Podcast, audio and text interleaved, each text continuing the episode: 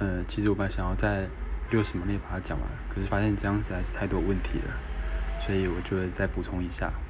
那以我自己为例好了，假设我是六十六公斤，那我一天所需的总热量就是六六乘以三十等于一九八零，那再乘以零点七等于一三八六，也就是说我一天可以减的热量上限，如果以这个算式来讲的话，就是一九八零减掉一一三。多少？嗯，一三八六，也就是说，我一天最多减五百九十四大卡。那这个数字实在是太精准了，绝绝绝对不可能这样子。